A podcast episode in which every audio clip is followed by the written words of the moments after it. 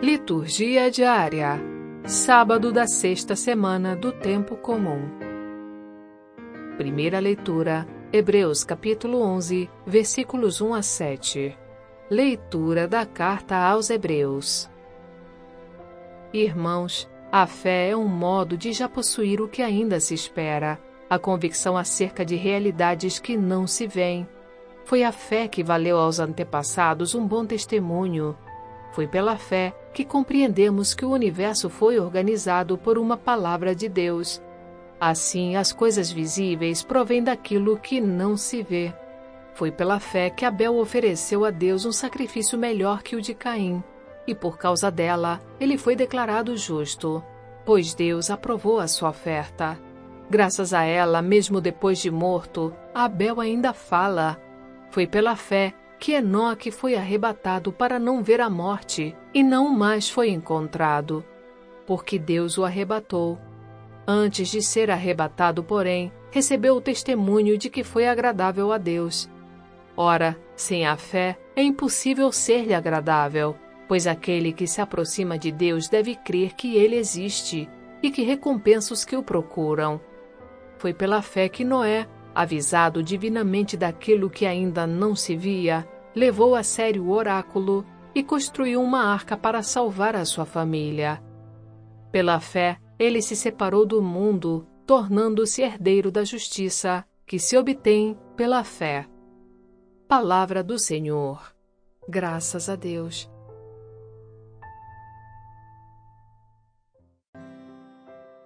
Salmo Responsorial 144 Bendirei o vosso nome pelos séculos, Senhor. Todos os dias haverei de bendizer-vos, hei de louvar o vosso nome para sempre. Grande é o Senhor e muito digno de louvores, e ninguém pode medir sua grandeza.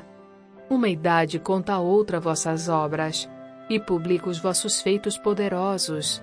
Proclamam todos o esplendor de vossa glória e divulgam vossas obras portentosas. Que vossas obras, ó Senhor, vos glorifiquem, e os vossos santos com louvores vos bendigam, narrem a glória e o esplendor do vosso reino, e saibam proclamar vosso poder. Bendirei o vosso nome pelos séculos, Senhor.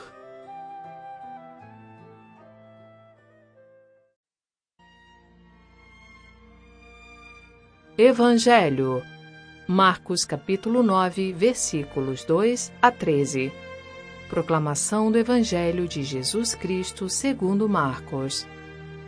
Naquele tempo, Jesus tomou consigo Pedro, Tiago e João e os levou sozinhos a um lugar à parte, sobre uma alta montanha. E transfigurou-se diante deles. Suas roupas ficaram brilhantes e tão brancas como nenhuma lavadeira sobre a terra poderia alvejar.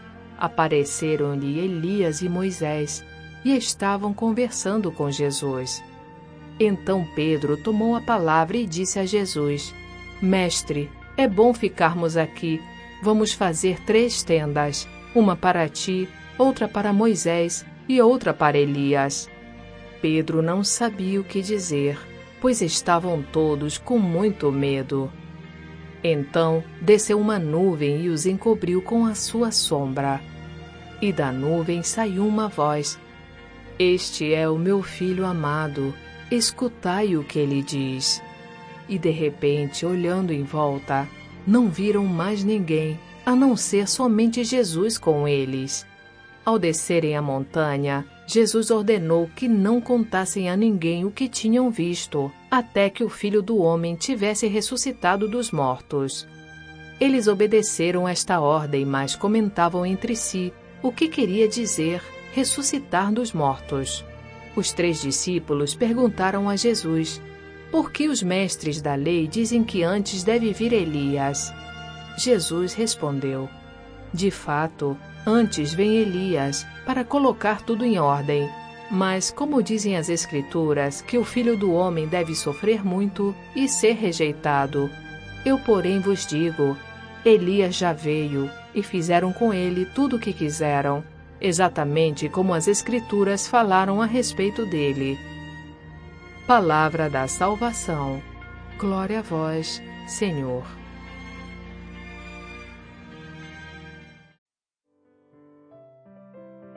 Frase para a reflexão: Os pensamentos são os filhos do coração. Santo Agostinho.